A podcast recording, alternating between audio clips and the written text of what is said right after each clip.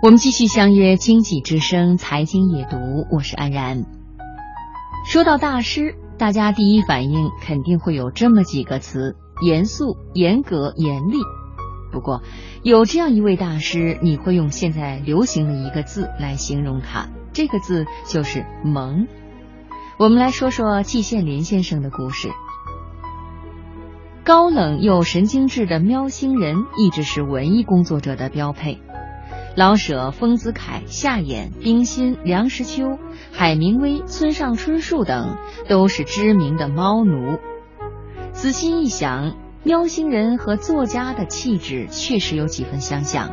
同样的孤独自傲、我行我素，有精神洁癖。季老也特别爱猫。如果你读过他的老猫，一定能够看到一个天真可爱、率真的老头对喵星人的情深意笃。一九七八年左右，他开始养猫，第一只猫叫虎子，第二只叫咪咪。每天晚上，两只猫都抢着到他的床上睡觉。半夜醒来，发现猫咪重重的压在身上，双腿由于僵卧时间过长，又酸又疼。可是因为害怕打扰猫咪的美梦，他总是强忍着不敢轻易乱动。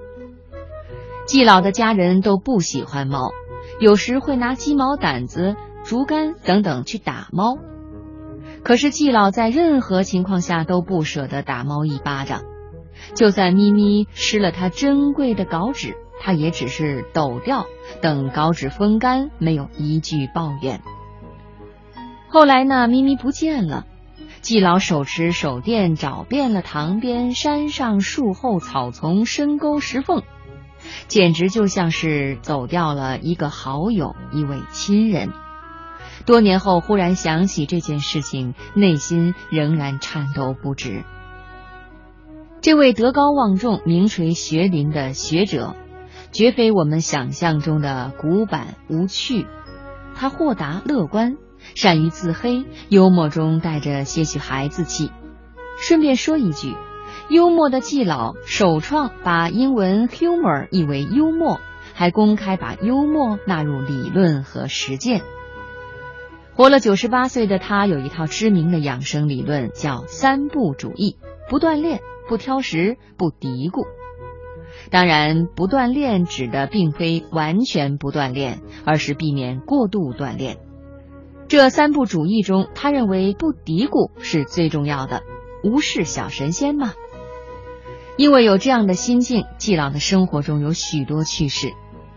有一回，季老在莫斯科餐厅美美的享受啤酒、冰淇淋，他的好友得知后，急忙给他打电话，就劝他别吃太多的冰淇淋，别弄坏了肚子。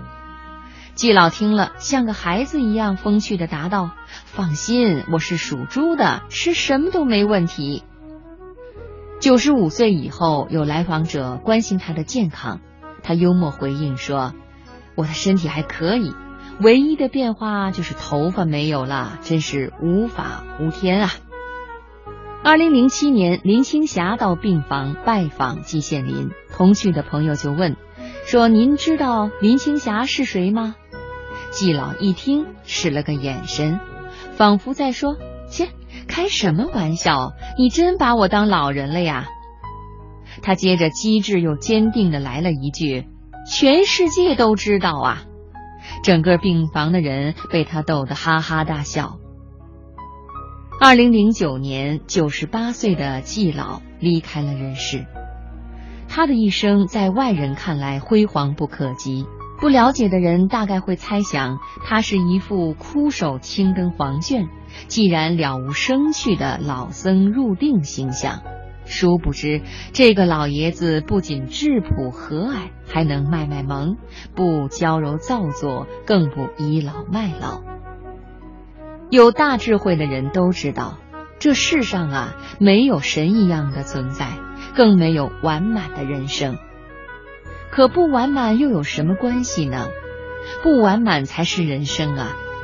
孩子从不追求看起来高大上的虚荣，只要眼下真实可感的快乐，萌萌的季老也是如此。